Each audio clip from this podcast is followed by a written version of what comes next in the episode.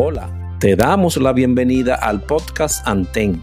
En este espacio estaremos conociendo todo lo relacionado al mundo del socorrismo y sus competencias, del pasado y la actualidad.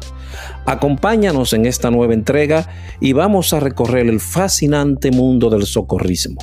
Pero antes recuerda calificarnos y activar la campanita para cuando lleguen los nuevos episodios. Bienvenidos socorristas del mundo. Bienvenidos. Bienvenidos, Silver Escuchas, a otro episodio más de nuestro Antem Podcast. Hoy estamos en la sala del Señor de Cronos y Kairos. El tiempo crono comerá vivo si nos sometemos a él, pero simplemente si nos sometemos a él.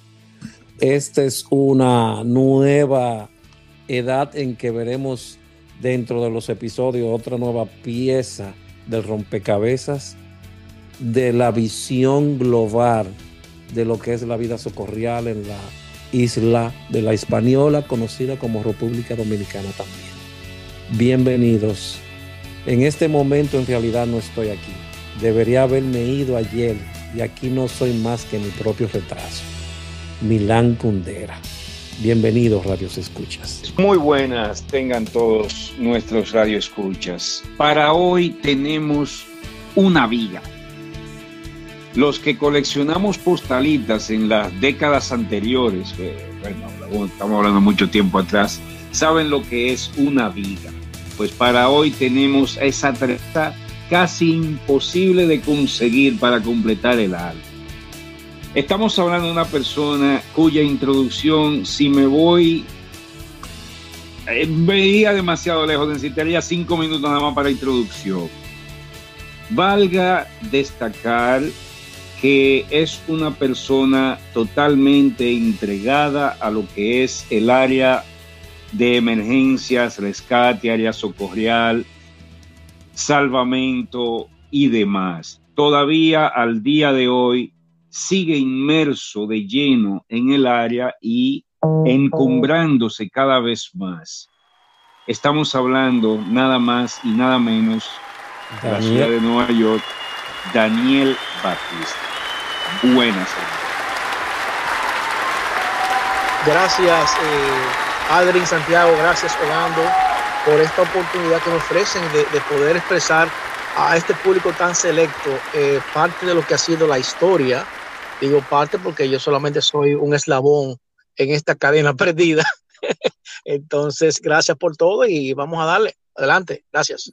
Gracias, Daniel, por participar con nosotros en este compendio histórico, como lo dijiste, de este eslabón perdido, pero que estaba perdido y gracias a la tecnología hoy nos está permitiendo como sacar del, de aquel abismo tan profundo donde estaba cada una de esas piezas de ese rompecabezas y estamos tratando de armarlo completamente.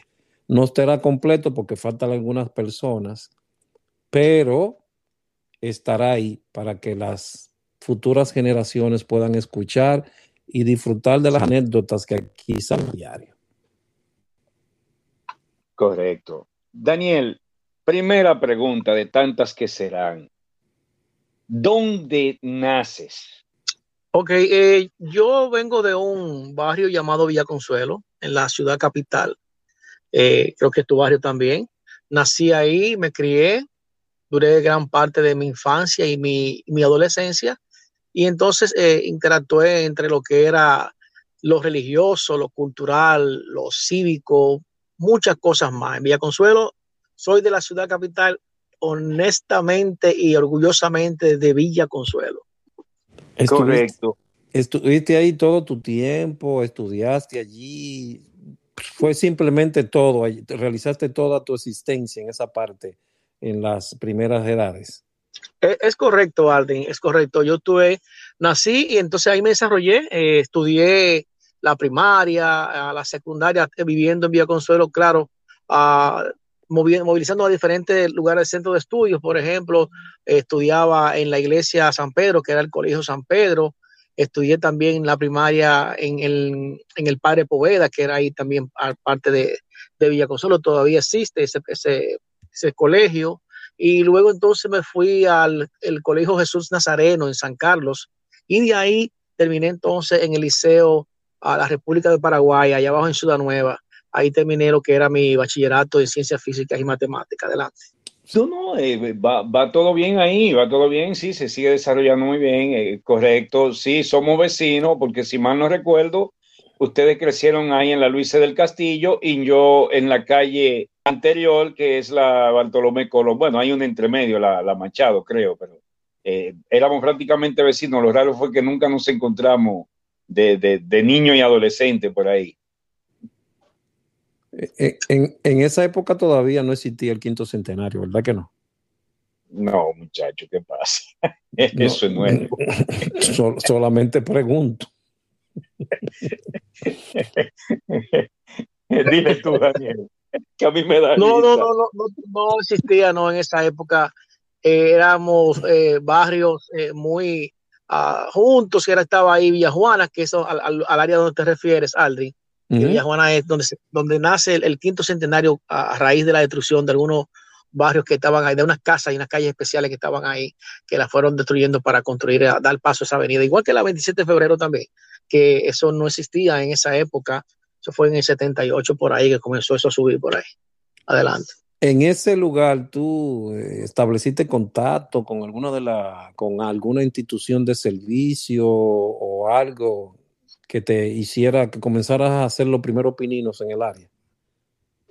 Es correcto. Eh, yo estuve eh, como Boy Scout, que fue mi, mi, institución matriz, mi institución que me dio la luz en cuanto a términos de, de a mi preparación como individuo y mi uh, capacitación en, en, términos de pionerismo, campismo e incluso de emergencias, porque los Boy Scouts en ese tiempo te preparaban en primeros auxilios, te preparaban en natación y en otras asignaturas que eran parte de tu avance y tu adiestramiento, como se llama el libro de, de los Boy Scouts, que es adiestramiento para muchachos o escultismo para muchachos. Entonces era, ahí me, me, me, quedo en esa parte de los Boy Scouts y también ingreso a la como monaguillo, estudiaba en la iglesia que era uh, católico y esa cosa, entonces ahí era monaguillo, era Boy Scout, pero entonces ahí fui desarrollándome la parte, uh, llamándome la atención el asunto de las emergencias. Adelante.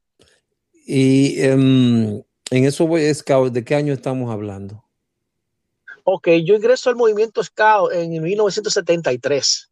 En el 73 ingreso, um, vale destacar que yo el, eh, nací en el 65, ya puedes calcular la edad que tenía, era se entraba a los siete años. Uh, fui lobato, entré como lobato, pero rápidamente me pasaron a lo que es eh, lo que se llama lo que se llama el, la, la, tropa.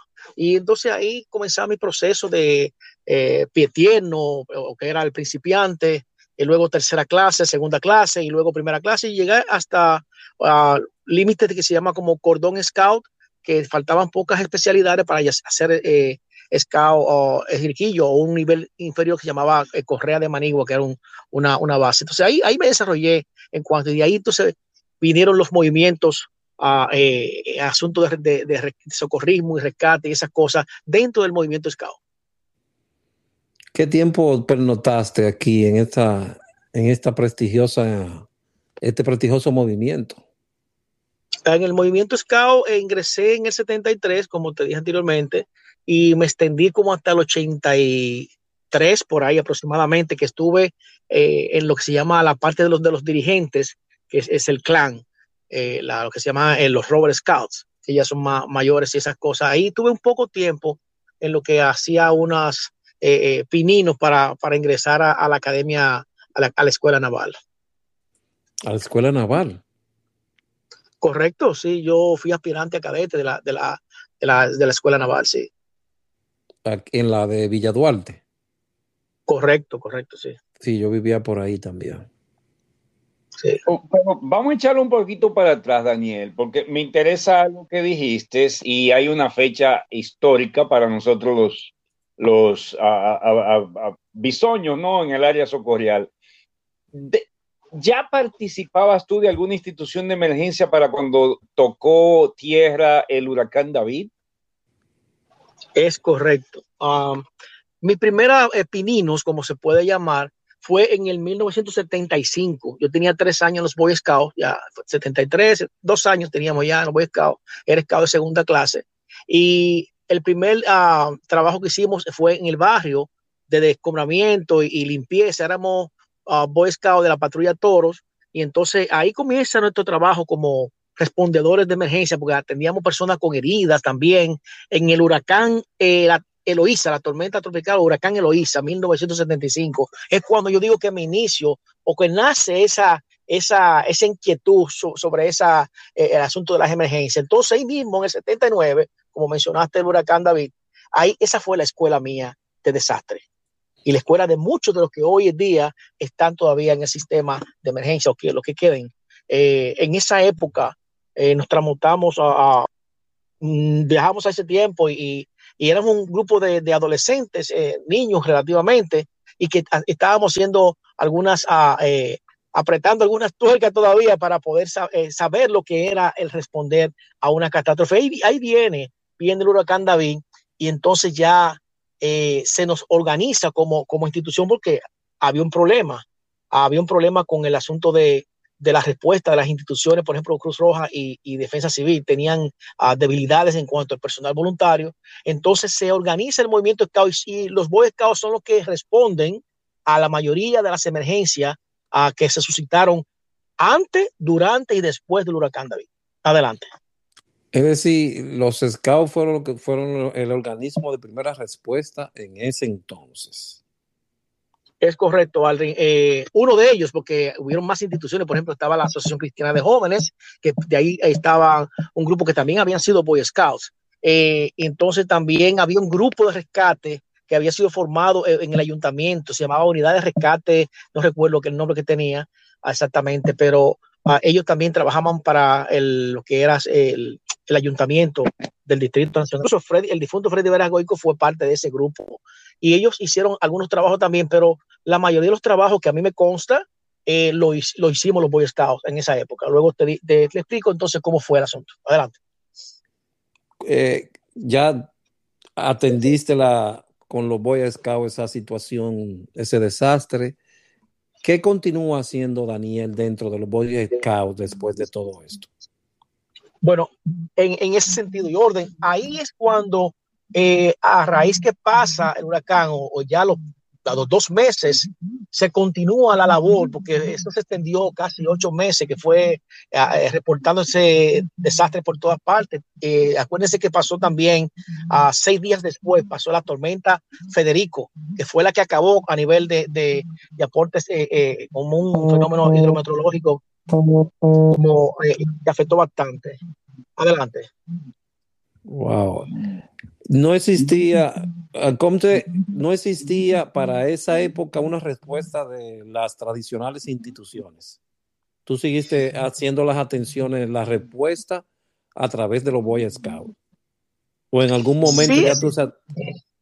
No, dime, dime, dime disculpa, eh, sí existían, eh, Cruz Roja Dominicana estaba ahí y estaban también otras instituciones también, eh, Defensa Civil, pero eh, me refiero a, que, a quien, a donde yo comienzo a prestar los servicios y quien entonces me entrena, son, es un grupo de instructores que tenían los Boy Scouts, que habían sido entrenados en muchos en términos militares y esas cosas, y se formaron dos unidades dentro del movimiento Scout, que una se llamaba eh, Raúl Alza, y la otra se llamaba, eh, de, los, de los scouts marinos, se llamaban los Alcom, Alcomar o Halcones Marinos.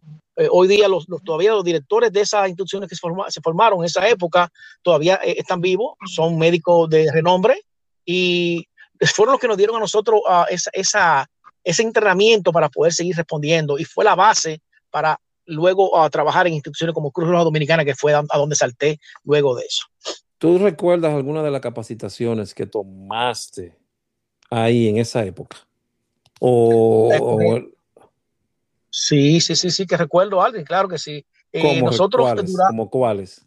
Nosotros entrenamos, acuérdate que los Boy Scouts ya tenían uh, un entrenamiento previo, campismo, sí, sí. pionerismo, eh, eran, eran, eran eh, asignaturas que uh, hacían que el, el, joven se capacitara más que un, uno, uno, uno individual de la calle, uno regular, ciudadano regular, nosotros sabemos de primeros auxilios, sabemos de natación, eran parte, eso era parte del entrenamiento como Boy Scout, pero entonces nosotros nos entrenamos en, a raíz del paso del huracán David, a los pocos meses se creó la unidad, la primera brigada de rescate de respuesta eh, en los Boy Scouts.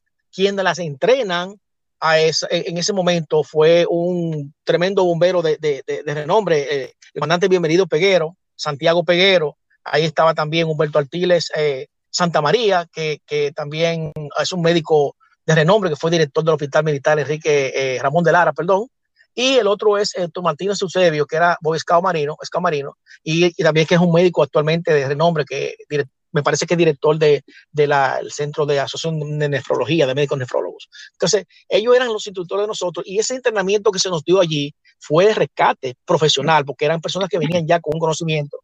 Luego entonces llegan unos franceses a la República Dominicana y nos acaban de entrenar en, en, ese, en ese tiempo no, era, no, no, no, tuvieron ese, ese problemita con algunas personas de edad que han, hemos entrevistado, que era el corre, corre, corre, baja pecho, paga, sube pecho, o se, se, se instruía de una forma más, diríamos, técnicas.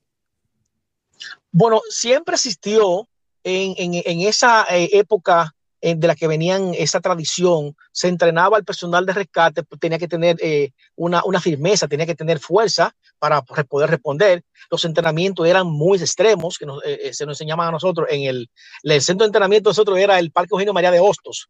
Y ahí recuerdo que en las azoteas, la azotea que estaba ahí, que colindaba con, con el, el, famoso parque de lucha libre, eran uno, unas, uh, unos escalones que estaban casi a, tres metros de altura y, a, eran tres escalones de lado y lado y había que subirse luego y caminar por encima, saltar casi esos, esos escalones. Eran entrenamientos como de gimnasio, de rapel, que saltábamos de diferentes, de diferentes sitios, torres que habían en la, en la ciudad capital, eran entrenamientos de rescate, de, de removilización, de movilización de, de, víctimas, porque habían bomberos dentro de ese equipo y gente que había sido entrenado en asuntos militares eh, y habían, incluso habían dos que habían sido veteranos de la guerra de, de, de Nicaragua también entre ese, entre ese grupo, de, eran, habían sido gente entre, eh, de, la, de, la, izquierda, tú sabes. Entonces, si me permite, si me permite, para aclarar y tratar de traer un poquito de luz, en, en el país y a nivel global, las tres instituciones basadas en la comunidad o en movi movimientos voluntarios de las tres, la que mejor estructurado tenía a la época su entrenamiento eran los muchachos de Baden Powell, los Boy Scouts. Primero porque tenían un libro del cual emanaban todas las habilidades e instrucciones. Y este libro se traducía a folletitos de especialidades. Ahora bien, en común tienen los guerrilleros, los militares y el personal de rescate y emergencias en el mundo entero, menos en, en Estados Unidos, la híbrica. Si marchas y si vas a rescatar, tiene que coger piña. Punto. es correcto. es correcto. Daniel, cuando, cuando ya ves tu, diríamos, no vida agotada, cuando ves ya tu tu límite allí eh, con Banden Power. Ah, ¿Por qué te acercas a las flores? ¿Qué te, qué te lleva allí? ¿Por qué, ¿Por qué ese camino se abre, para esa puerta se abre hacia Miraflores? Específicamente, se da un, una ruptura entre lo que era eh, ya como muchacho, como Boy Scout y como ya nos habíamos preparado como rescate, entonces se nos solicita un grupo, ya habían dos uh, personas que estaban en la brigada en el departamento de socorro que no estaba creado todavía en esa época. Dame, eh, dame, en, en, dame, dame, tiempo, por favor. ¿No, 1900. Ok, yo, yo te hablo uh, de cuando Demetrio Castillo. Estoy hablando Ese... del 80 y, del 86, no, antes del 86, fue el 80, sí, 84 en adelante, del 84 okay. hasta el 88. En esa época, Uh -huh. eh, era que yo estaba en, en, la Cruz Roja Dominicana y yo llegué junto con otra persona que ya era un miembro eh, activo y, y, de los mayores de ahí, que era, eh, que hoy, hoy día es tremendo, tremendo eh, cosa de jazz, maestro de jazz, es Juan Carlos Acevedo, lo decíamos Motica, y era tremendo salvavidas. Entonces, yo llego a Cruz Roja Dominicana como en el curso de salvamento acuático de esa época de Demetrio Castillo, y entonces eh, me insertan ahí en la brigada, en, lo que era lo que era socorro, que se estaba entrenando como preparando para socorro, que encontré yo a Rafael Guaro Velázquez, que es otro ícono del asunto de las emergencias, que a, él le debo muchísimo también. ¿A quiénes más, eh, más encontraste ahí en, en, Miraflores cuando llegaste allá? yo lo estoy escuchando bien. Ok, pero ¿a quiénes más encontraste dentro de Miraflores? Si recuerdas Encontré a Porfirio López, encontré a Rafael Guaró Velázquez, encontré a Miguel de la Rosa, encontré ahí a eh, Ulfredo Astacio Beliar, estaba ahí ya. El difunto, eh, Dios lo tenga en gloria. El, difunto, sí, mi amigo, uh, del Comité 14 de, de, de, Cristo Rey. Uh, encontré al, al pequeño, Cristiano el Pequeño, evangelista.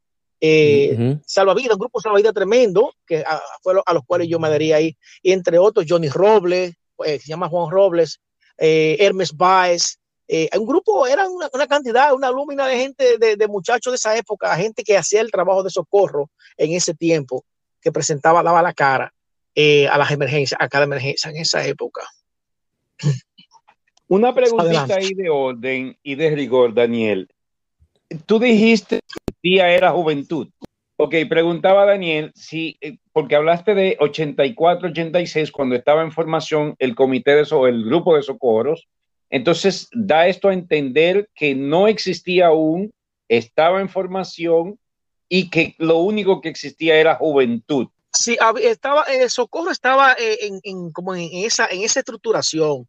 Quien dirigía a Socorro en ese tiempo, quien estaba frente de casi todas las actividades, era Rafael Guaro Velázquez y Miguel de la Rosa. Habían otras personas que no recuerdo. Había una sola mujer en esa época, Amarilis, uh, recuerdo el apellido de ella ahora, eh, entre otras muchachas que habían ahí, que eran tremendas, eran como hombres trabajando. Sí había ese grupo, una masa inmensa de, de, de jóvenes que, que, respondían a las emergencias, pero la estructuración misma de, de, la, de socorro no estaba como tan fortalecida. Pero yo encuentro ahí a Rafael Guaro Velázquez, que es quien, eh, es quien está al, frente de las operaciones en ese tiempo, y encuentro también entonces a, a los Salvavidas, dirigiendo Salvavidas, o estaba también el difunto Gustavo Isidro Saya, estaba en esa época también, eh, uno que le decía Mayella, eh, una serie de cosas, Rudy, estaba Ricky Frías, que también, que, también era, era ahí, Blanco Pinal también estaba ahí, oye, una cantidad inmensa de gente que encontré yo ahí en Cruz Roja Dominicana. Adelante. Al llegar allí, ya, ya está conforme, bueno, encuentra esta gran pleyades de personas, de estrellas, diría yo, muy mencionado, casi mitos. Eh, ¿Qué continúas o qué realizas entonces ya ahí en las flores con este, con este grupos, con este grupo de personas?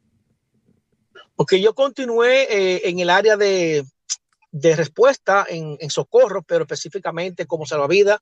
Me hago salvavidas eh, superior, entonces luego me hacen instructor de salvamento acuático. Ahí fue cuando hice el cambio y vino una, un impasse cuando uh, hubieron una, unas situaciones que se dieron con los salvavidas. Fue creo una de las tantas cosas que pasaron en Cruz Dominicana, las flores, perdón. Entonces ahí eh, migramos de 18, de 18 a 20 salvavidas y, y entonces nos fuimos para una Semana Santa, nos fuimos hacia, a, la defensa civil. Ya había un grupo que había migrado anteriormente, dentro de ellos Guaró Velázquez se había ido, Hermes Baez y, el otro Johnny Robles se habían ido para, para defensa civil, porque también eso fue ya en el 86, 87 que ellos se fueron por ahí. Yo pernoté como hasta el 80, a finales del 87, casi 88, en la Cruz Roja Dominicana, pero ya era un poco inactivo hasta que ingresé a, a defensa civil, pero mi último trabajo en Cruz Roja Dominicana fue salvavidas. Eh, ¿Recuerda quién impartió esa docencia de, salvamento acuático que tú lo tomaste? Mi instructor eh, fueron uh, Demetrio Castillo, fue uno de mis instructores. El mismo Wilfredo Astacio Beliar estuvo dentro de mis evaluadores. Estuvo el difunto, uh, el pequeño, Juan, no recuerdo, Juancito, no recuerdo el apellido de él. Eh, Rafael, que le decían el guardia, eran parte de sus instructores, Gustavo Isidro Saya, el difunto Mayella, había un grupo de instructores en esa época eh, muy fuertes, muy fuertes, que había que, había que chupar fondo de verdad. Esos eran mis instructores en esa época. Y la famosa. ¿Y el nombre Tony García Romero te suena?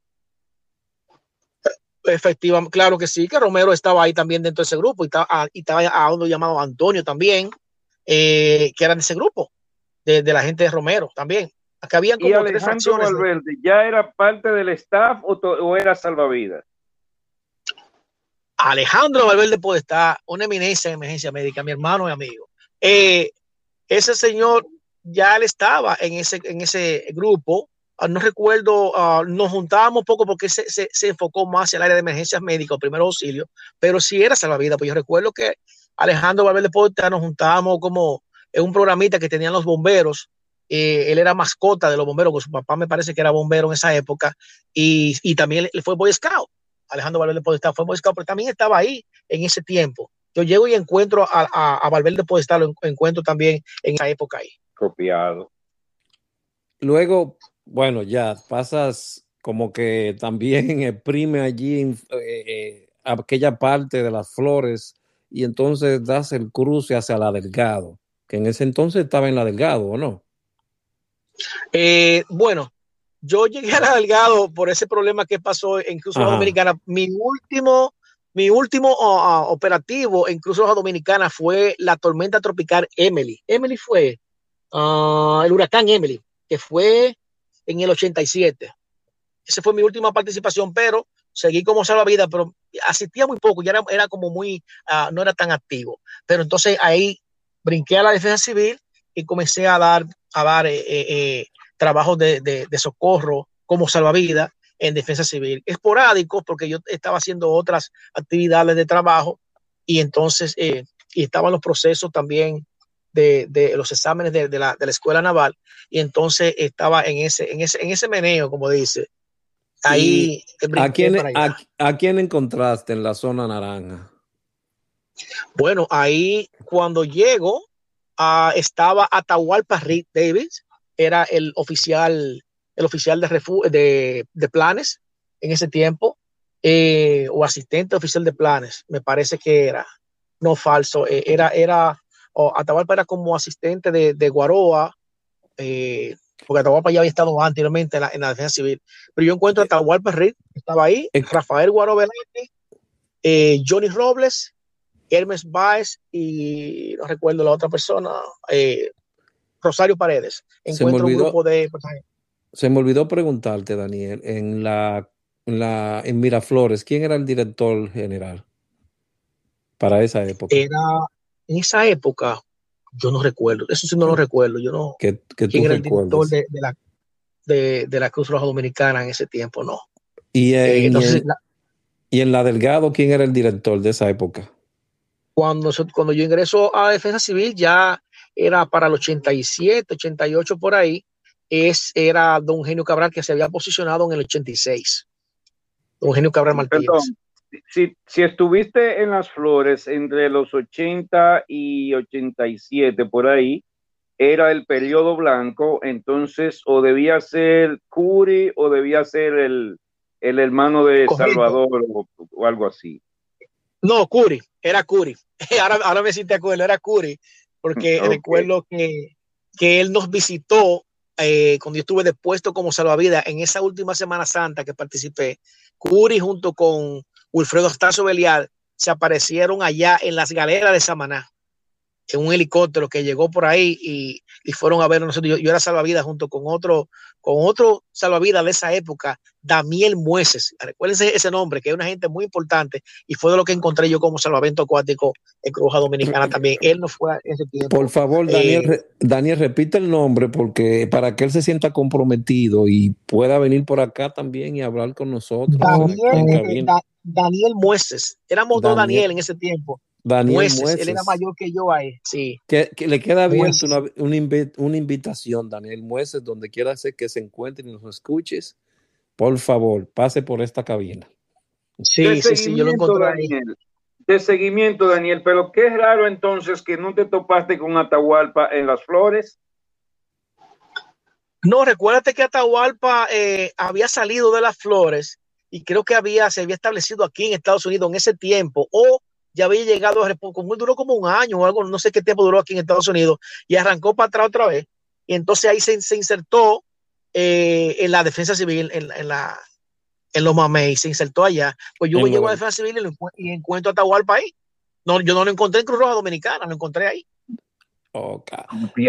Allá. Para aclarar, disculpa, para aclarar, cuando hablas de la posición oficial de planes, eso vendría siendo equivalente a operaciones en Charlie Roma, Dinamarca. Eh, es correcto, Ogando. Eh, no existía, o en, el organigrama de la Defensa Civil no existía el título operaciones. Eso fue creado en el, 90, 90, 91 se creó eso, cuando se cambió el organigrama, pero sí existía todo el tiempo oficial de planes. En mi tiempo era eh, Lugo, era el oficial de planes, el licenciado Lugo, que era ah, de la gente del gobierno rojo. Y entonces eh, él estaba ahí como oficial de planes y recuerdo que Atahualpa era como un asistente o oficial médico, tenía una posición, no recuerdo cuál era el rango de él. Eh, la, yo sé que yo ingreso como salvavidas y como al año me promueven como oficial de refugio y como instructor de, personal de, brigada de emergencia. Ok, en esa época, ¿qué requisitos se le pedían a un brigadista, Daniel? A lo primero es que, fuera eh, mayor de edad, que tuviera cédula, no mayor de edad, sino que tuviera cédula, y que eh, pasar a un, programa de, capacitación que se había creado, lo había creado Guaró Velázquez. Rafael Guaró Velázquez había creado eso, eh, junto con Atahualpa y, y otros, otras personas que estaban allí que habían tenido experiencia militar y se le daba la candela, la famosa candela, la guayaba. Y entonces ahí se le daba, se le daba, eran casi seis meses, ese es un centro, eso era un centro casi que te sacaban el agua civil y se le enseñaba de todo allí, era cabullería, eh, todas las cosas que tienen que ver con, con lo que los temas que eh, involucran a, un, a un socorrista, primeros auxilios básicos, eh, se le daba también, Atahualpa era el encargado de dar primeros auxilios y, resucitación cardiopulmonar, que era el, técnico, Guaroa le daba salto a rapel, porque el era el técnico también, lo mío era entrenarlo a, nivel de cabullería y cuerdas y esas cosas, que era, siempre fue mi fuerte. Pero ese sería entonces como un, un fobape prehistórico, Gando, ¿eh? sí, eso era, era, como dije ahorita, si usted iba a rescatar o iba a marchar, tenía que coger piña. Exacto, porque no, no, porque Daniel está hablando que se estaban dando varias áreas, ¿me entiendes? Entonces, es como decimos, es como yo le digo a unos amigos míos que hablan de copy paste, copiar y pegar. Eh, nada existe, no hay nada nuevo bajo el sol. Todo ha existido en algún momento. Aquí Todo es basado en el trabajo y el sudor de otro. Lo que hay es que mantener las, referencias bibliográficas. Exactamente. Daniel, de seguimiento, porque hay un rumor circundante o circulante de que no sé si siempre fue así o si en algún momento sucedió así, pero ¿qué hay de cierto que para ser miembro de la Brigada Acuática de la DCE o para ser brigadista, habían dos cursos que tenía que llevar el individuo interesado desde la Cruz Roja. Estoy hablando previo a la formación de la Academia de la Delta Charlie. ¿Es cierto eso? ¿Puedes aclararnos, por favor? Mira, eh, sí, ese, el, el, el currículum o la currícula que se le solicitaba al personal, como ya el personal que estaba en la defensa civil, eh, ya era gente que venía de Cruz Roja. Ah, ¿Me están escuchando? Ahora sí, ahora sí. Sí, ah, decía que se le solicitaba que tenían que hacer el curso de salvamento acuático, incluso teníamos coordinación con instructores de, Cruz Roja Dominicana que habíamos eh, quedado en, esos acuerdos y la Cruz Roja no entrenaba a los salvavidas hasta que Defensa Civil logró tener sus propios salvavidas y los salvavidas que nos fuimos de Cruz Roja Dominicana pasamos a ser instructores entonces en la Defensa Civil, pero sí se, se le solicitaba primeros auxilios y salvamento acuático en ese tiempo hasta que nosotros lo, hicimos por nuestra propia cuenta cuando adquirimos la, eh, eh, el experticio en el asunto. Copiado. ¿De cuántas capacitaciones ya se está hablando que eh, tomaste ya en, la DC en ese poco tiempo? Si recuerdas. Bueno, sí, claro que sí, todas, me acuerdo de todas perfectamente. lectura de cartas y brújulas, siempre ahí estuvo Atahualpa, eh, Alessi Batista, mi hermano, también ayudaba en eso mucho. Oh, mira, yo no eh, sabía que Alessi había ido. Oh, vaya. Nunca claro me que sí, Alessi, Nunca me dijo eso, Alessi. No, Alessi, Alessi es un, socorrista callado porque él, se queda más tiempo que yo en la Cruz Roja Dominicana y Alessi entonces eh, también formó parte de la primera brigada Scout y si fue salvavidas, no se graduó, pero fue salvavidas también en tiempo que yo me, me, me, me hice salvavidas en Cruz Roja Dominicana. Entonces, eh, Alessis también, ah, no sé si escucharon el último comentario de no, no, me preguntaste de Alessi. No, Alessi Batista era, era, ah, sí, sí, ok. Que Alessi Batista era. Alessi Batista, hermano, era eh, fue eh, el, el, uno, uno, de los que, eh, instructores también en defensa civil, yo, eh, se, nos juntamos y él daba clase también de vez en cuando junto con Atahualpa, daban clases de, lectura de cartas y esas cosas, entre otras personas que sabían del tema también, que ya no están en, en el ambiente. También está, se daba el lenguaje de, de, comunicación, se daba, o sea, me refiero a, a comunicación vía radio, se le enseñaba todos los pormenores al personal de emergencia, se le daba caballería, pionerismo, campismo, supervivencia, era cargo de Atahualpa, que ya ustedes conocen los cursos de, de, de mi hermano Atahualpa, supervivencia, que le sacaban el aire a todo el mundo. Sensibilización para casos de desastre. Eso había que, que, tener el estómago bien puesto. Entonces, eh, de ahí para allá, todos esos entrenamientos se fueron, uh, fuimos perfeccionando y se fue buscando información, adquiriendo información de de instituciones internacionales que nos pudieran capacitar en, eh, a un nivel más profesional. Eh, eso, eso fue, eso fue el, el desarrollo. Para los bisoños que nos escuchan, todos los cursos mencionados del pasado que hablaban o tenían la palabra sensibilización, era mucha piña, mucha híbrica, mucha física y mucha clase. Sí, es correcto, es correcto. Y terminaban siempre en Constanza, ¿eh?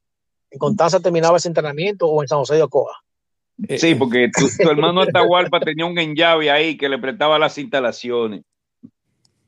Ah, acuérdense que Atahualpa viene del sexto batallón de cazadores, él trabajó allá arriba y Atahualpa, eh, eh, él llega por ahí con esos conocimientos también, y entonces tiene esas conexiones con el jefe de en aquel tiempo, García Tejada, y estaba bien enllavado allá arriba, y allá era que con los cazadores era que nos sacaban el aire a nosotros, allá arriba.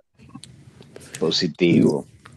¿Qué, entonces, ¿cuál cantidad de cursos que tú recuerdes en números se, tú tomaste? Pero eso quiere dejar dicho que eso, esos cursos que tomaste tenían su, su certificado, su certificación, todo, o solamente era este curso, piña, y el otro curso y era solamente de nombre, o te entregaba algo. Para la alguien, alguien, espérate, espérate, espérate. Tú lo estás forzando a que vaya a buscar el resumen. Más bien, yo quisiera saber, yo quisiera saber cuándo empieza la Delta Charlie a formarse en labores de rescate. Esa es una, una muy buena pregunta. Yo la tengo por ahí. ok, bueno, de forma, cuando empieza la Delta Charlie, ellos ya hacían supuestamente rescate, pero era de una manera como empírica. Alguien eh, entendían que rescate era ponerse, amarrarse un arnés en la cintura con eh, improvisado, saltar a eh, rapel, y eso era rescate. Eh, pero entonces al llegar Rafael Guaro, ¿verdad? Que, tengo siempre que mencionarlo, él cambia la temática porque Guaro era el, que más ah, conocimiento tenía de, sobre el tema, junto con Atahualpa tenía el conocimiento también, pero Guaroa era quien entrenaba el personal.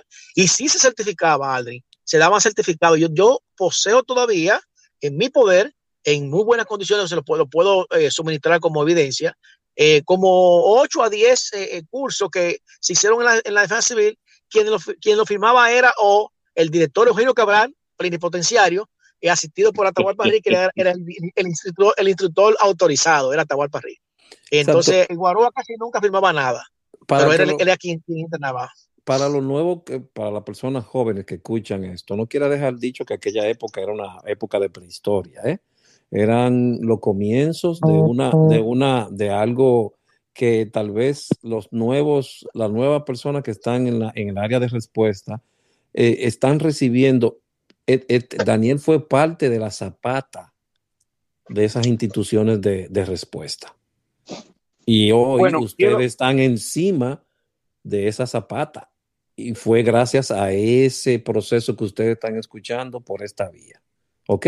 No es nada que aquello era son tan, tan rústico en el pasado, no, era el comienzo, era el inicio, como todos los inicios.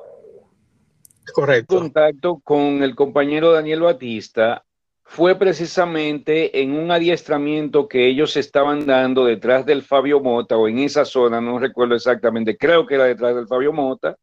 Y Correcto. para todavía ampliar más sobre lo que dijo Daniel, a mi entender, en esa época el rescate era amarrarse una, una soga, uh, amarrarle un candado y tirarte de, de, de, un, de un edificio. Y ya rescataste, llegaste a rescate, hiciste la vaina. Pero cuando llego a ese adiestramiento que está dando Daniel, Olivares me introduce a Daniel como un gran amigo de él y participo de la, de la técnica y veo que es diferente bajar de un edificio a bajar por un acantilado, que no es tirarte, fum, fum, fum, y llegaste al fondo. Hay un sinnúmero de pasos, hay una seguridad, hay un mundo todavía más grande al que nosotros en Charlie Roma, Dinamarca, no teníamos acceso, al menos no en ese momento cuando yo entré. Y gracias a Daniel y ese adiestramiento que estaba dando y, y a la confianza que tenía con Olivares, el comandante Olivares, pues yo participo de este adiestramiento, pero era un mundo totalmente diferente. Eh, ustedes fueron un poco, eh, eh, ahogando, tú preguntaste por alguna persona, pero te olvidó preguntar por alguien muy importante que si Daniel encontró en la Cruz Roja, en la Miraflores. Tú tuviste contacto con Edio Rafael, eh, eh, Edwin Olivares. Se me fue ahí el nombre completo. Gando, ¿cuál es el nombre completo? Edwin Rafael Olivares Luciano. Tú, cuando tú llegaste en aquel entonces a Miraflores, tú, tú tuviste contacto con él allí. Claro que sí, claro que sí. Eh, Olivares, recuerdo yo, nosotros habían dos grupos divididos en, en, en, Miraflores. Entonces Olivares era, llegaba allí, había otro muchacho llamado Adonis, que ya era de la, de la, de la brigada, Alex, el bebé, Telecable, un grupo de gente. Entonces Olivares llegaba allí en una bicicleta de carrera, y me recuerdo, él era Boy Scout, había sido Boy Scout, y llegaba y nosotros lo relajábamos muchas veces. Entonces él entraba, no recuerdo que hacía, hacía trabajo todavía en ese, en ese momento en la, en la Cruz Roja Dominicana, pero ya estaba haciendo los pininos para, para ese asunto. Pero sí, lo, lo, lo relajamos, incluso le pusieron un apodo, porque entonces había dos grupos allí, y, y entonces él se, tenía tendencia con un grupo y con el otro no. Entonces a veces se tran, uh, las informaciones se pasaban de un lado a otro. Entonces un amigo de nosotros le puso un apodo, que no, no lo voy a mencionar por el respeto que le tengo a mi amigo Olivares. No, Entonces, no, no, no, no, no, no. él sabe que no tengo mucho. idea de qué, de qué apodo sería, pero por, por datos recogidos de otros, de otros entrevistados, eh, me da la de que en esa época él era como, digamos, y lo digo con respeto esto, la mascota del equipo, del grupo. Es correcto, es correcto, sí, sí, es correcto. Ok, excúsenme por haber dado un paso hacia Miraflores de nuevo, por, vamos otra vez a, a, la, a, la, Delgado. En la Delgado sí, eh, eres, eres, ¿cómo fue que me dijiste? Encargado de refugios. De refugios y, y instructor de, de, de, búsqueda y rescate. ¿Por qué? Uh, me preguntó Ogando ahorita, eh, mi amigo Ogando, que, que cuando la defensa civil comienza a entrenar gente en, en rescate, a la llegada de, de Rafael Guaró Velázquez junto con Atahualpa Reed, ellos comienzan el tema de rescate. Y con uh, el conocimiento que traían alguna gente, por ejemplo, un señor que venía de Constanza, que había sido militar, y, y tenían, entonces hicieron como un híbrido y conocimiento que traían de una gente que vinieron de Venezuela también, más los que a, los aportes que vinieron, que dejaron los franceses cuando el huracán David. Eh, Guaroa era miembro de ese equipo también y, yo también lo fui. Entonces se, se, trans, transmitió esa, esa, información que teníamos sobre lo que se necesitaba. Se hablaba de la, de la, de la famosa cuerda de perno eh, Kermantel y se, se hablaba de, de, de, mosquetones, de figuras de ocho, eh, muy simples y esas cosas así. Y ahí comienza el tema a tener un auge entre lo que era el mundo del socorrismo eh, a nivel de, de, de, defensa civil, porque en Cruz Roja se hacían eh, cosas menores, pero se hacían. Entonces, ¿cuándo se crea, o que tú recuerdes, cuándo se da el, el primer curso de rescate, podríamos decir, con alguien que, que internacional, algo así por el estilo, dentro de la, de la DC? Bueno, dentro de la DC eh, se contrataron a, una, a un personal de Colombia, eran uno, una, la gente de la Cruz Roja colombiana, Walter Cote, me recuerdo los nombres por ahí, lo tengo escrito todavía, era el director de la Cruz Roja Colombiana, ellos tenían experiencia en rescate. Ellos vinieron, entonces, pero quien paga eh, el, el viaje y quien le paga eh, eh, todas las cosas a, los, a la Cruz Roja Colombiana para que vengan a entender personas de defensa civil, fue defensa civil, la rama femenina. Pero ¿qué pasa? Que ellos, como era Cruz Roja, se nos fueron para Cruz Roja. ay, ay, ay, ay, ay, ay. Y entonces, y entonces. No, eh, está jugando. ellos eran doble agente. Entonces, allí eh, me recuerdo que estaba eh, Eddie Matos, que estaba en ese tiempo también en, Socorro. Entonces ellos se adueñaron de esos muchachos y esa gente. Y yo, pero que, lleva la vaina para el entrenamiento somos nosotros, a la República Dominicana. Pero ahí comienza parte de, esa capacitación, pero vinieron unos instructores de Puerto Rico después del huracán David, yo recuerdo, y ellos um, establecieron unos conceptos de, rescate. Fue muy corto, pero dieron como un, taller seminario, un seminario taller. Fue muy corto, yo participé, eh, fueron como 16 horas aproximadamente. Ellos hablaron de temas esas cosas. ¿De qué año estamos hablando? ¿De qué año estamos hablando? Del primero que vinieron, que llegaron las personas. Esto fue, como en el 88, por 88, 89, 89 por ahí, mayor. ese, fue, exactamente ese fue el de los colombianos. Y el próximo que me dijiste, ese también fue en el 88, 89 también. Eh, fue en ese mismo año, déjame ver, fue como marzo, fue en el 89, fue como en marzo del 89, fue que ellos fueron allá al país, una cosa, unas donaciones que se iban a llevar y hablaron del, tema. Yo participé de esa, de esa capacitación eh, entre una y otra cosa. En el 89 fue eso exactamente. Entonces, eh, ahí, ahí, es que tú, ahí con tu visión y con el tiempo, con tu experiencia, podría decirse que ahí es que empieza, como que ahí es que inicia la carrera de lo que se conoce como rescate. Eh, sí, se, diría a nivel de, la defensa civil, eh, se organiza, se organiza el Daniel, tendríamos que ponerle a nivel de la, de la, de la República Dominicana, ¿eh? porque por ahí era... Digo yo, no, me parece. correcto. Yo creía que era de la República Dominicana que estábamos hablando, Alvin, déjate tú de vaina. Ah, sí, pero estamos hablando, porque Daniel ha mencionado solamente la, la DC, yo estoy diciendo no, porque tendríamos que ponerlo más amplio. Podríamos decir que era de la República Dominicana. Bueno, antes de este conversatorio con Daniel. Entonces quedaríamos ahí, Daniel, que podríamos decirle así que... Y rescate era responsabilidad de la defensa civil. Emergencias cotidianas eran responsabilidades de la Cruz Roja. Luego de conversar con Daniel, mantengo ese mismo criterio. corrígeme, Daniel, por favor. Eh, es correcto. Acuérdate que habían dos problemas mayores en la República Dominicana. Todavía existen. La defensa civil tiene cobertura y tiene jurisdicción nacional por la ley 257 creada en el 1966. Eh, tiene jurisdicción y tiene potestad para, crear grupos de, trabajo de, rescate y emergencia. Todavía lo tiene, no sé si cambiaron la ley. Pero ah, estaban municipalmente, estaban los bomberos, que eran los bomberos de la Mella. Ahí teníamos a Blanco Espinal y teníamos a Bienvenido Peguero, que habían sido los instructores de nosotros para el huracán David, eh, y ellos sabían de rescate. Eran, los bomberos tenían un grupo de rescate preparado incluso cuando se forma rescate, que era un camión para como el pan pepín, de esos camiones que venden pan pepín, entonces eh, en un camión de eso es que se hace la unidad de rescate, que yo participé también en algunas cosas de esa, en, esa época, junto con Blanco Espinal y Bienvenido Peguero. Entonces, sí se hacía rescate para, para no ser eh, eh, medio, tú sabes, mendigo. y entonces, y decir que solamente era civil, no, sí habían otras instituciones, pero en términos generales y, y a nivel de jurisdicción, quien comandaba las labores de, de, de, búsqueda y rescate era la defensa civil, porque era la que tenía o tiene la jurisdicción nacional legalmente, legalmente por la Gaceta Oficial. Claro, eh, eh. y, aunque, aunque en determinados momentos una que otra institución del país, también de ámbito nacional, haya alcanzado o tal vez sobrepasado hay una situación simple, y tú lo acabas de decir, la institución oficial es la del Charlie. Eh, Charlie Roma Dinamarca en determinado momento sobrepasó ciertas áreas de incapacidad, pero tienen la tara del principio que dice auxiliar de los poderes públicos. So, aunque en un momento determinado sepamos más, estamos supeditados a la Delta Charlie. Es correcto. Daniel. Donde, se crea, ajá, perdona, adelante. No, no, sigue, sigue, sigue, Daniel.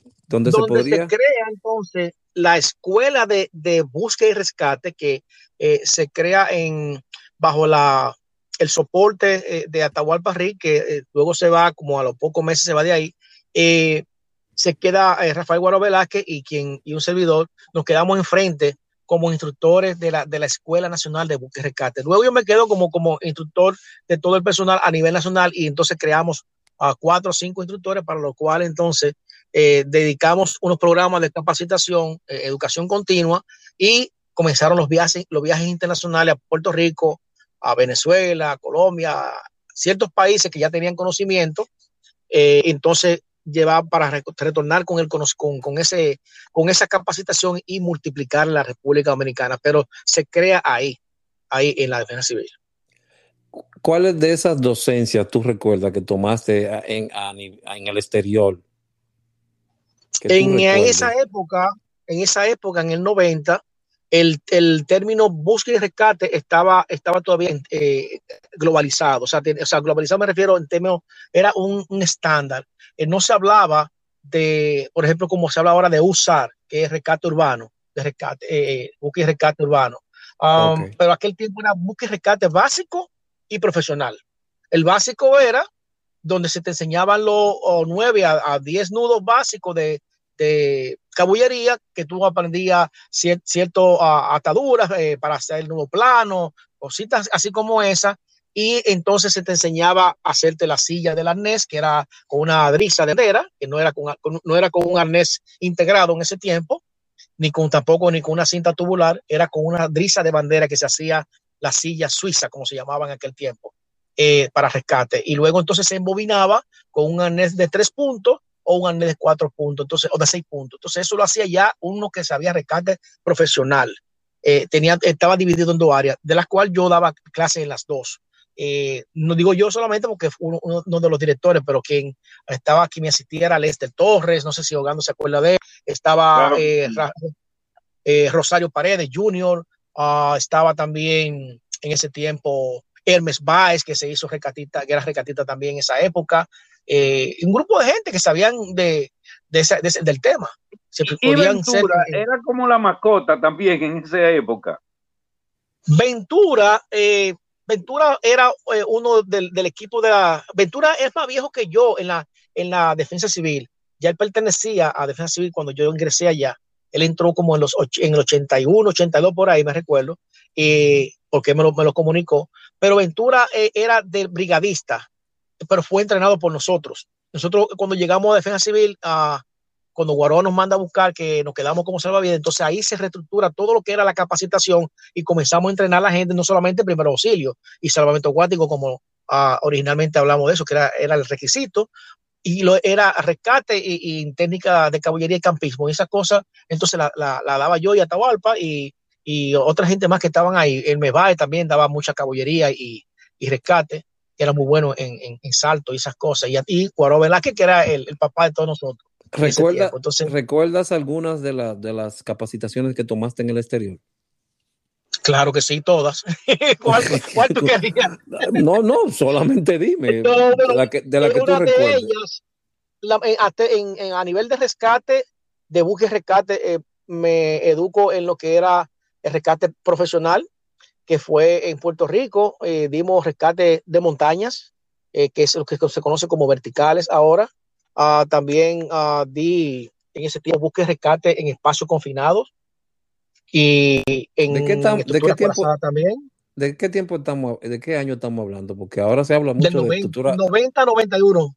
Eh, Fue un proceso que, académico que inició en el 90 y terminó en el 93. Tres años de capacitación a nivel internacional me tomó, me tomó mí entrenarme entre Puerto Rico, Venezuela, Colombia, Panamá, Costa Rica y a Estados Unidos. Para, eh, la parte el, para agotar el proceso de solamente hacerlo o para hacerte ya instructor para poder eh, no para dar clases. En esos tres años, en esos tres años, yo lo que lo que hacíamos era que yo venía, ya yo era un instructor eh, nato, como que se dice, con, la experiencia que teníamos de, de los huracanes y, las cosas por ahí, las mm. emergencias, perdón.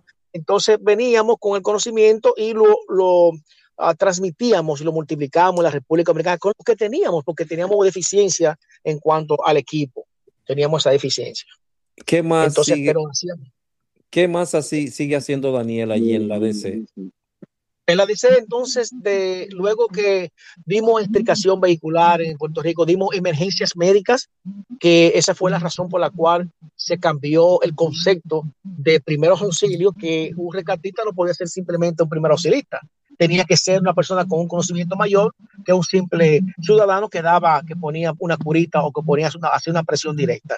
Entonces, eh, se trajo ese, esa, ese concepto y ayudados por un joven que, era, eh, que es puertorriqueño, que se estableció en el país un tiempo, que ha sido paramédico, entonces se crea la, la escuela de emergencia médica o del curso de, técnico de emergencia médica en la defensa civil dominicana. ¿De qué año estamos hablando de, de, ese, de, ese, de ese curso de técnico en urgencia médica? En el 91. ¿Eso estuvo antes o después del curso del Darío? Que tú recuerdes. Eso mucho antes del Darío. Mucho antes del Si te refieres al Darío, estaríamos hablando de Saida Gómez. Sí. Eh, Gómez eh, es, llega después que, que, este programa comienza, comienza en la en Defensa Civil Dominicana. Eh, eh llega, llega, dos años después de que el programa se inició. Saida Gómez eh, llegó como un soporte técnico para nosotros, porque siendo una persona que tenía ciertos conocimientos y, y se fueron aplicados, está bien, pero ya estaban funcionando el programa, ya habíamos graduado dos grupos ya de, de técnico de emergencia médica y la ese, civil. Ese, ese, ese curso de técnico fue después que tú tengas conocimiento del curso que impartía Valverde como primeros auxilios avanzados en, la, en, la, en las flores. Ok, eh, fue paralelo, fue paralelo. Acuérdate que nosotros compartíamos eh, emergencias y, desastres junto con, la, con las flores.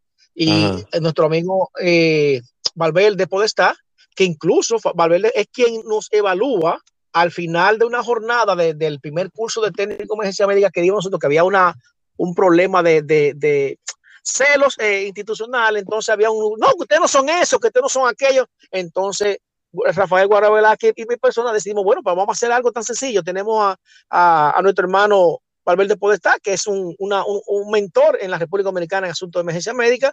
Vamos a mandárselo al jefe de ellos para que no lo evalúe. Si sirven, eh, seguimos con ellos. Si no sirven, los mandamos para el, el Caribe Hilton. Entonces, entonces decidimos eso y se lo mandamos a Valverde Podestá para que lo evaluara él.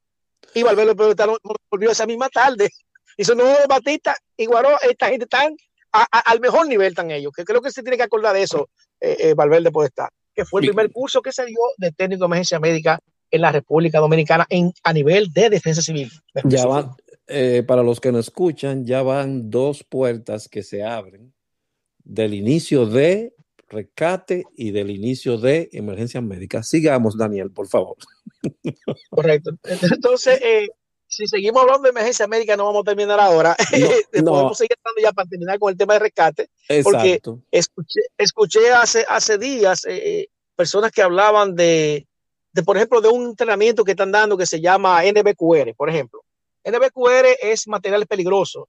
Muchas personas piensan que en República Dominicana no se ha dado eso nunca. Señores, eso se dio hace tantos años atrás. Eso se dio, eh, lo que hoy se llama NBQR es el mismo material es peligroso pero armas de destrucción masiva. Nosotros, Defensa Civil, tenía los primeros técnicos que fueron certificados por la Comisión Nacional de Nuclear del país, que la, dirigía un señor, un doctor ahí, que era técnico nuclear, de que se había graduado en, no sé qué país, por ahí, por Rusia.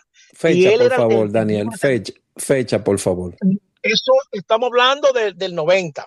Ok. 90 91, entre ese lapso de tiempo entonces, eh, todos los entrenamientos que se dieron entre el 90 al 92 o 93 eh, tenían que cubrir una, cumplir con una currícula en la defensa civil a nivel internacional. Dentro de esos entrenamientos estaba entonces el, lo que es eh, oficial para, para el uso de los instrumentos radiológicos para ataques nucleares.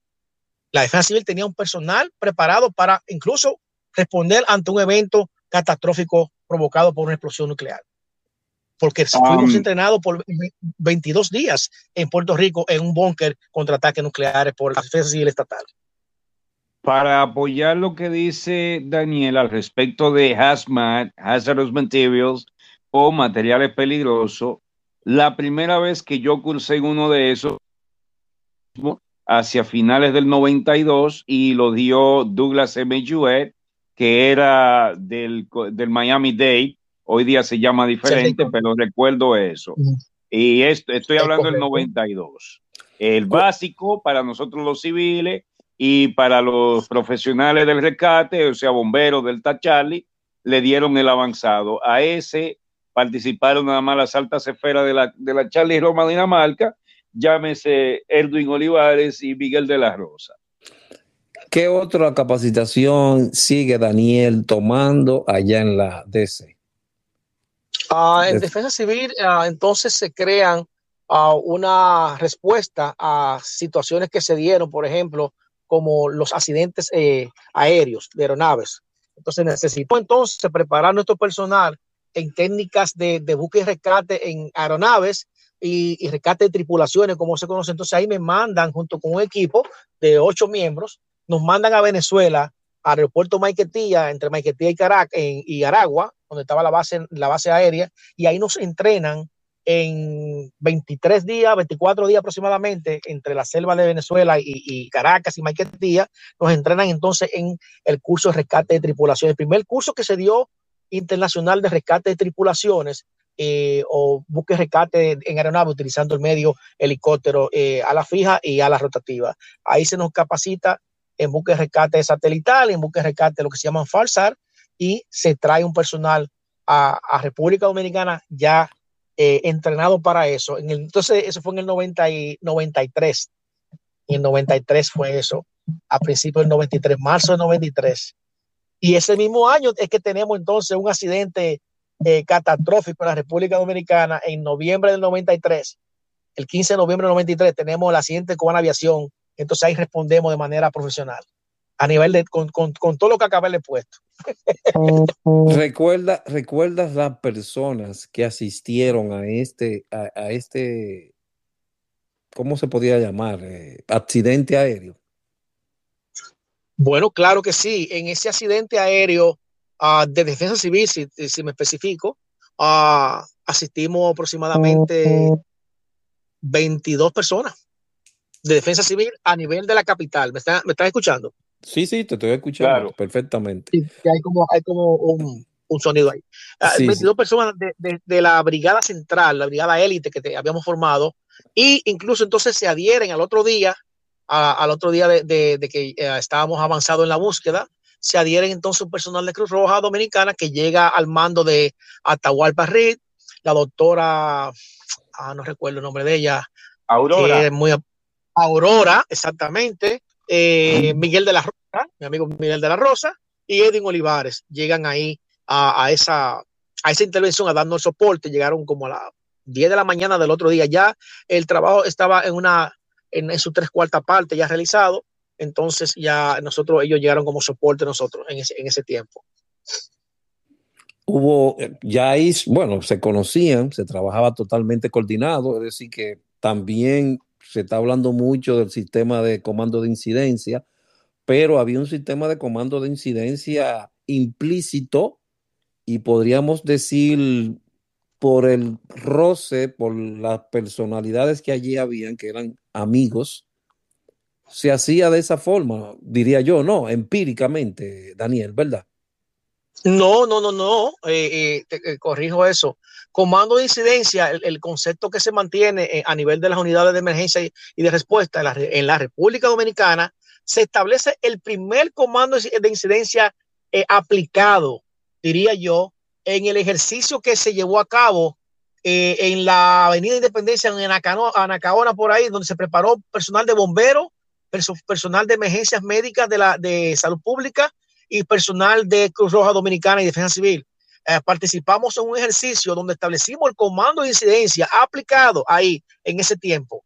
Se aplicó pues en, ese, en, ese, en ese simulacro que se hizo en la avenida. Fue donde primera vez yo usé un comando de incidencia ya aplicado. Lo otro habían sido teorías. No, no, pero cuando hablo de empírico, que se actuó como si se hubiese sido un comando de incidencia, era porque ustedes se conocían. Tú conocías a Miguel de la Rosa, conocías a Olivares, a Edwin Olivares, y ustedes se encontraron allí en esta respuesta a este desastre, a este, a esta, a este accidente aéreo, y fue información de información, porque eso es lo que se busca en ese sistema de comando de incidente, darle información a la, al, grupo que está ahí. Y eran ustedes los que estaban atendiendo fíjate la cosa, ya nosotros teníamos el conocimiento y el, entrenamiento, es la palabra, el entrenamiento ya existía porque el, Puerto Rico nos había capacitado ya en el 90. Y antes, anterior a eso, eh, cabe señalar que mi amigo Gando señala y menciona a Douglas G.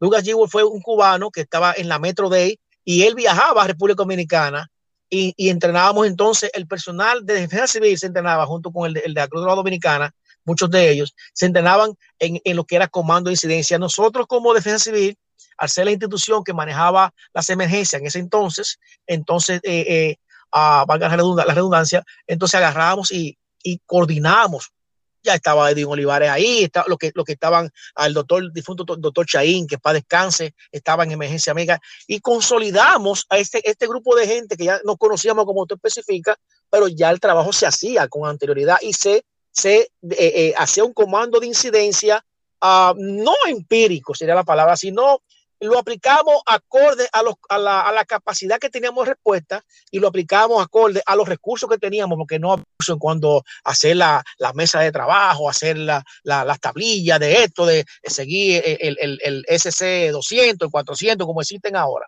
Pero sí se hacía un comando de incidencia y ese accidente y otros accidentes que acontecieron más fueron la prueba real de que sí hubo una coordinación a lo que se conoce como comando de incidencia o un puesto más unificado si es en escena.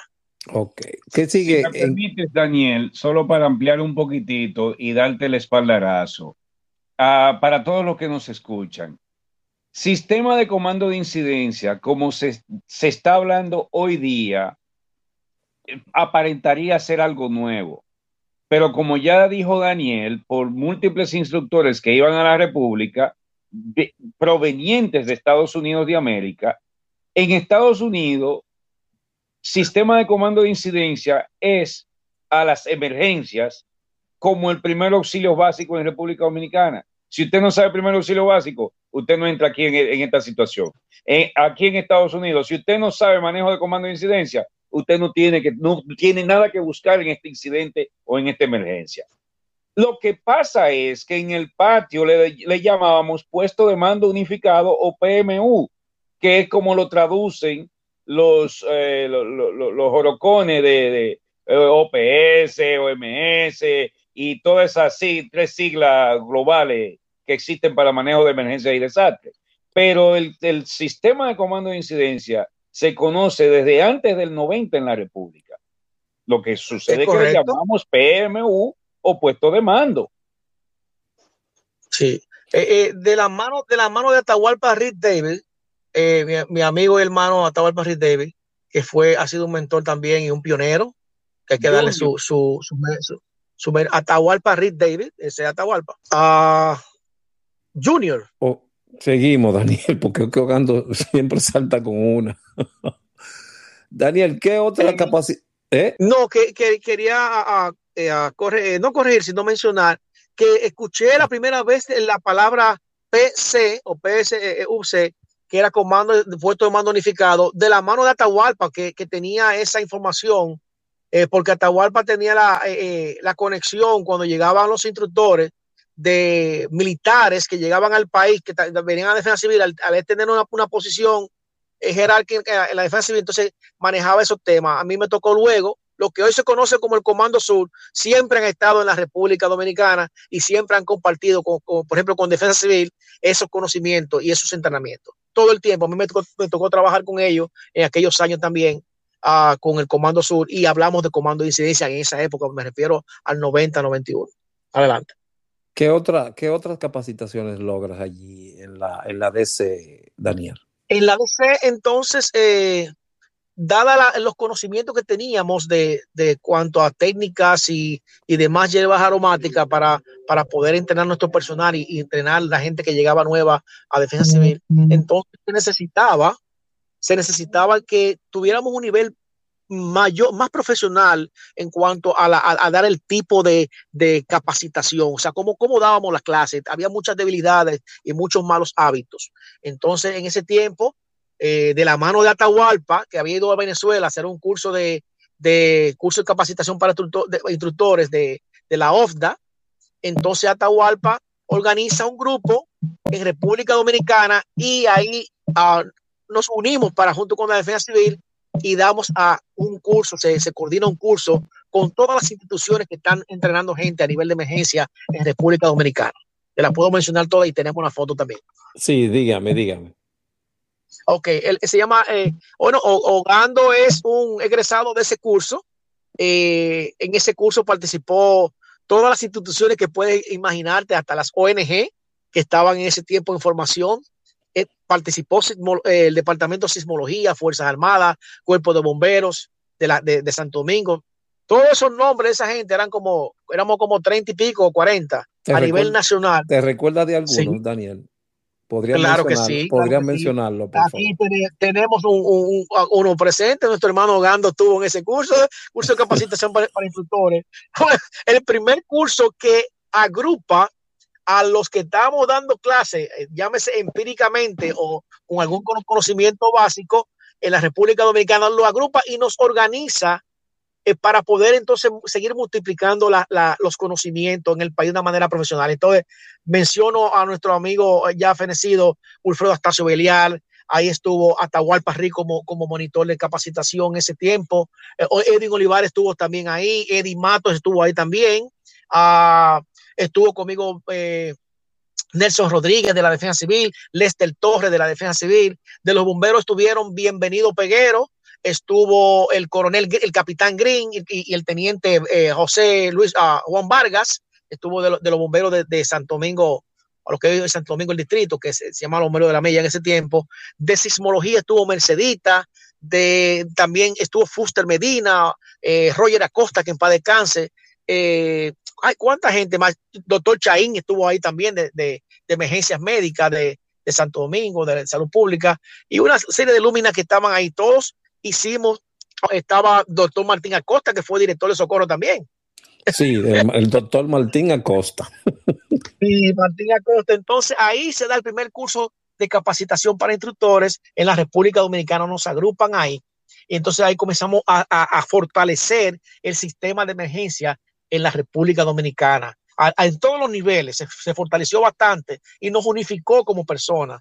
Viene otro proyecto que se llama el proyecto pancaribeño para reducción de desastres que la, ingeniera Mireya Veluz del, del, Plan Nacional de Emergencia tenía unos fondos de las Naciones Unidas y vino una y se hizo otra, otra se, se juntaron todas las instituciones otra vez y, y a, trabajamos lo que era la conformación del Plan Nacional de Emergencia. Luego entonces eh, se seleccionan a personas que tienen que ir para el Costa Rica hacer el entrenamiento de, de el curso de, de, administración para desastres, porque necesitábamos, según Ricardo Bermúdez, que era el director de la OFDA en ese tiempo, en Costa Rica, necesitábamos nosotros saber un poquito más sobre el, tema del ciclo del desastre y su, parte de desarrollo. Entonces se le un personal de Cruz Roja Dominicana, de ahí va Martín Acosta, de, por Cruz Roja Dominicana, por los bomberos de la Mella fue el doctor eh, este señor que es el cirujano.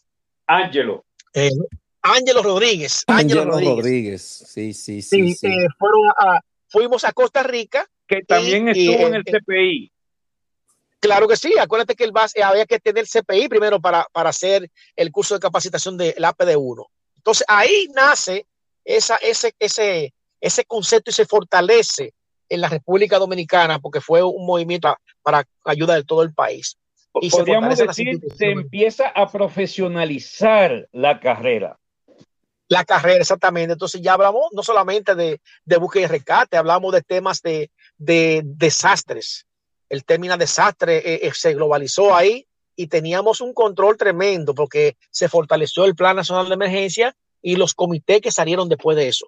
Eh, ese, ese, en ese entrenamiento yo participé de un taller porque escuchaba que se hablaba mucho de, desastre, pero la experiencia que traíamos nosotros, en el caso mío que representaba la defensa civil, yo era un instructor de búsqueda y rescate y, escuchaba que no se hablaba el tema de búsqueda y rescate a nivel de la OFTA.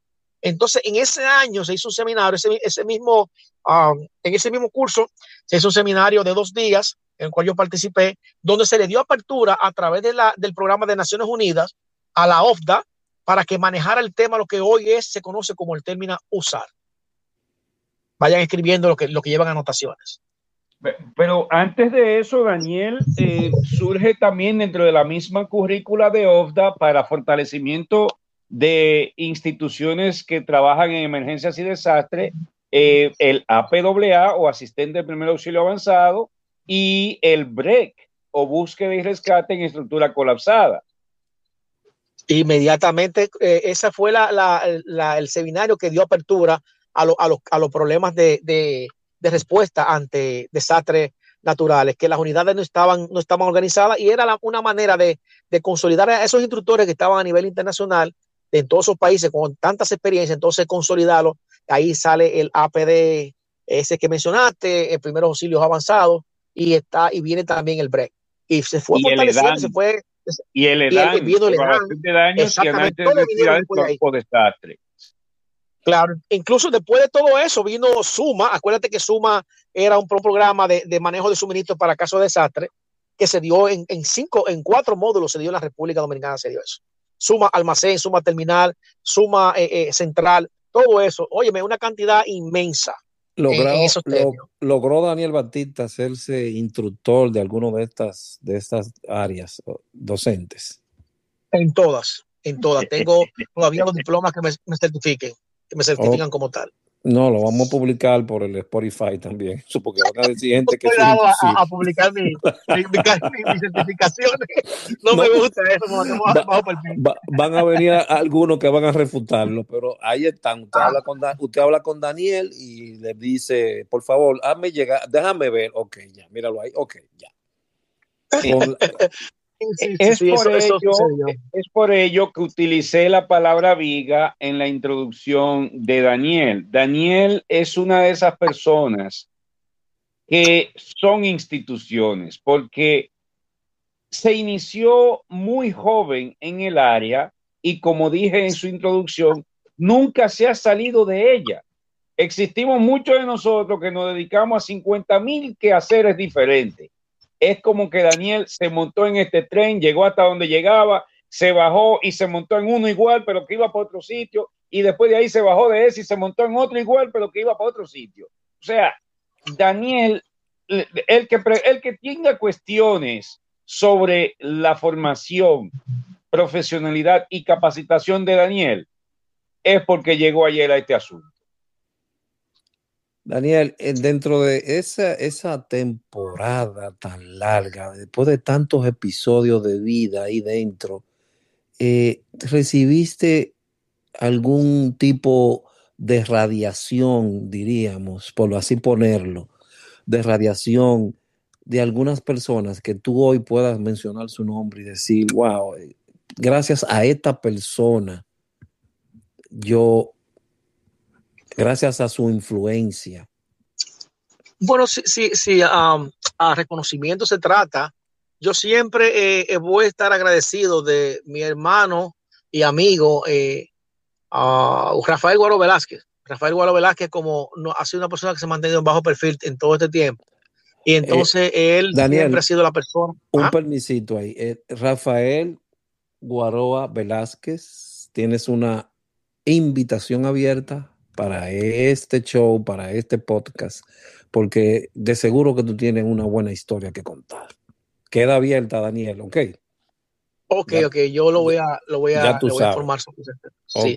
Eh, siempre voy a estar agradecido de él, de, de Rafael Bueno Velázquez y también de Atahualpa, porque Atahualpa en, en su momento eh, me dio la apertura porque quizás entendió que yo tenía un conocimiento que podía multiplicar. Yo duré poco tiempo cuando llegué como, como um, a salvavidas, a, a Cruz a, Defensa Civil, hice poco trabajo ya como salvavidas porque me dediqué en, en cuerpo y alma a, multiplicar y hacer, hacer uh, monitor de capacitación. Y quien daba las capacitaciones era Rafael Gualo Velázquez y Atahualpa Barrín, nadie más. Ellos eran los instructores. Eh, eh, y yo luego llego como, como asistente de ellos, entonces luego me quedo yo al frente de, de las capacitaciones de todo y formo un equipo de instructores que me asiste siempre, me asistía siempre en esa época. Pero siempre voy a estar agradecido de Rafael Guaro Velázquez y de Atahualpa Rick, eh, porque eh, fueron uh, las personas que encontré en el camino que me dieron la apertura para yo uh, seguir en cuanto a temas de defensa civil y Cruz Dominicana, porque como te dije anteriormente al principio de mi, historia, uh, le agradezco inicialmente personas que ya no se menciona, que no lo hablamos solamente rápidamente, que fue a Humberto Artiles Santa María y a, a mi instructor básico, que fue a Héctor Martínez Eusebio, Eusebio Cuti y a Bienvenido Peguero, que, era, que fue quien me enseña las primeras técnicas de salvamento acuático en el malecón, cuando se enseñaba a los salvavidas a nadar ahí en, en, el, ma, en, el, en el malecón. Es correcto, Esa era, ahí era que nos, nos, tiraban a nosotros a, a para practicar en el, en el, rompeola y teníamos que salir o a Guivia o al Banco Agrícola. Tenemos que salir por ahí. Y quien sí. daba esa clase era eh, Santiago uh, Bienvenido Peguero y quien la daba también era um, el otro se llamaba se llama Héctor Martínez Eusebio Cuti. Eran los instructores junto con otros asistidos por otros instructores. Ahí nadábamos nosotros como muchachos en el malecón. Santiago, ahí, era que, cuenta, ahí nos, nos probaban cuenta la leyenda cuenta la leyenda que esos verdugos de antaño nadaban en el Osama y nadaban toda la costa sur de la, de, de la capital. Salían por ahí nadando. O sea, el curso de salvamento acuático que tú y yo tomamos es un pellico de ñoco en comparación con lo que esa gente hacían. Y el de nosotros, es nosotros decimos que era fuerte. Ya tú sabes. Es correcto. Había, había un, una, un personaje llamado Mella, uno de los, de los salvavidas más prominentes que era mejor incluso que, que Bienvenido Peguero, con el respeto que merece el comandante Peguero. Eh, fue instructor de nosotros también, eh, ahí nos, fue de los que nos tiraba ahí en el, en el, en el que nos tiraban para probarnos. Eh, yo estaba en la unidad de rescate de los bomberos, pero era como haciendo pininos ahí. Mella, el difunto Mella, que murió en un accidente, él se tiraba de, de, de, de los puentes, él saltaba del puente y salía nadando allá al rompeola. Dios mío, ay mi madre. Siguiendo, era gente, era gente que tremendo, tremendos. Siguiendo con la línea de los agradecimientos, Daniel, eh, no sé si en algún momento alguien haya hecho esto contigo, pero personalmente, y cre creo que Santiago también, queremos darte las gracias por todo este tiempo dedicado al servicio de la humanidad en diferentes instituciones, empezando por los Scouts, pasando por la Charlie Roma Dinamarca, la Delta Charlie, la Charlie Bravo, y todavía al día de hoy, cada vez que tienes tiempo, cruzas a la isla, te reúnes con familiares, pero devuelves algo de lo que aprendiste a las comunidades y a los jóvenes que vienen subiendo al relevo, por así decir. De manera personal y de muy adentro, desde el fondo de mi alma, quiero darte las gracias por ese tiempo, esa dedicación y ese empeño eh, arrojado hacia el prójimo. De corazón, hermano gracias. Daniel, gracias. Gracias, gracias, gracias, gracias a ustedes sí, por estar ahí siempre eh, atento y pendiente y que sí, sub, subimos juntos en este, en este, como yo le digo, en este negocio de, de tanta, de tantas virtudes. Bien. Ya, ¿en, ¿a qué, ¿en, qué, tiempo, ¿En qué tiempo ya dejas de estar en la, en la DC, si recuerdas, Daniel? ¿Qué pasó? ¿Viniste a los Estados Unidos? ¿Cruzaste el charco? Sí, correcto. Uh, bueno, nosotros, eh, después de, de, todas estas capacitaciones, siguieron otras que, que uh, nos conformaron ya como un, un nivel de, de, a nivel de gerencial porque nunca dejamos de ser eh, ni gerentes ni, ni, ni, ni, técnicos, siempre fuimos técnicos. Entonces se formaron unas comisiones en la República Dominicana, la formó el, extinto presidente Balaguer. Esas comisiones provinieron, se desprendieron del Plan Nacional de Emergencia, en la cual yo estaba en todas las comisiones porque habíamos poco técnico. Entonces, de los pocos que habíamos, no todos querían estar en ese ámbito político. Y yo me gustaba aprender y me gusta aprender y me metí ahí, porque yo, van a dar clases, ah, para allá voy yo. Entonces, eh, ¿me está escuchando? Sí, sí, perfectamente. entonces, eh, ahí esa, la Comisión Nacional de, Seguridad de Embalses, lo que hoy es el asunto que controla las presas hidroeléctricas, se hicieron trabajos tremendos. Ahí hicimos mucho trabajo ahí de, seguridad y, manejo de crecidas. Eh, se hizo la comisión pirotécnica para el control de, los ah, incendios, de los fuegos ah, de artificio y fuegos de, de la fábrica de fuegos artificiales de controlado y también de los materiales peligrosos se hicieron esas comisiones que existían antes, eh, explosivos esas cosas así. Luego entonces, en, esas comisiones eh, me fue transcurriendo el tiempo ya un poquito más pasivo, pero siempre dando las clases y entrenando gente en buque de rescate, que fue el, fuerte mío. Y entonces llega el desenlace de que una, una vez después de lo que sucede en la defensa civil, ah, un problema que tuvimos con el, gerente, que era el, el, antiguo director Eugenio Cabral Martínez, él emprendió una cacería de brujas con nosotros porque nosotros ah, decidimos denunciarlo por actos de corrupción que había eh, en esa época. Eh, nosotros eh, trabajamos para, para el beneficio de los voluntarios, manejábamos una nómina nacional de aproximadamente 200 de 200 mil voluntarios, aproximadamente manejábamos en, todo el país. y teníamos entonces el control de las operaciones a nivel nacional. ¿Qué sucede con esto? Eh, ¿Qué sucede con esto? Nosotros uh, trabajamos eh, muy entre, eh, una entrega muy fuerte hacia, hacia lo que era el, el país y eso trajo como consecuencia que el trabajo muy serio, honestamente, no estaba acorde el director con eso, cuando él estaba cogiendo su, su chelito, y entonces nosotros denunciamos esos actos de corrupción y, eso fue la salida de nosotros del país.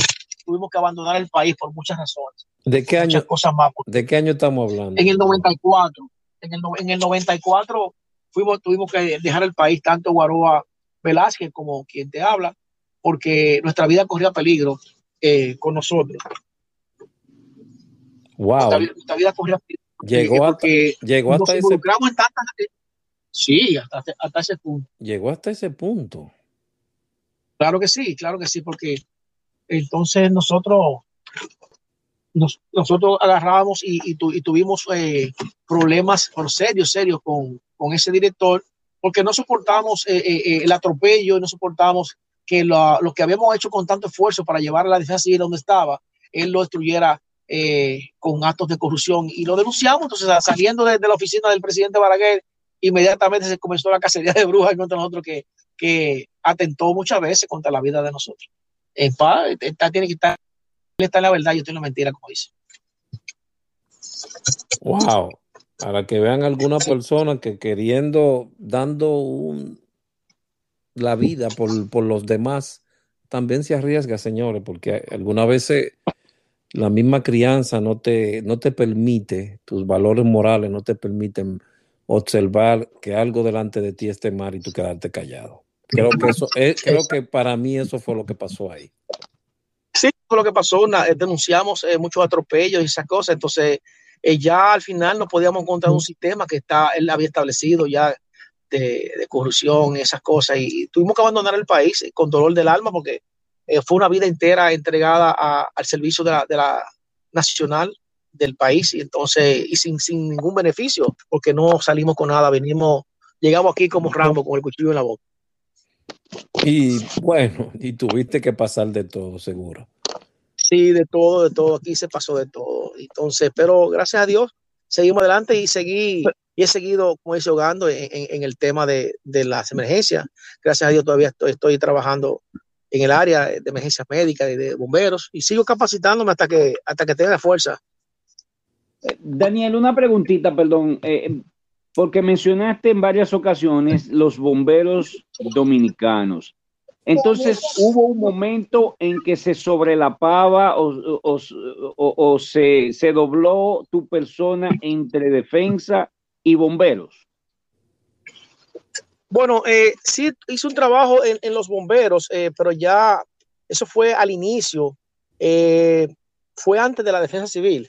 Eso fue eh, cuando ah. estábamos en, la, transición de que salimos de Cruz Roja Dominicana y hicimos un trabajo en los bomberos en, rescate, ayudando eh, en la organización, eso, y unos trabajitos que se hicieron de, rescate. Como teníamos ya los instructores ahí, a Blanco Espinal y a, Bienvenido Peguer, entonces ah, fuimos a dar el aporte.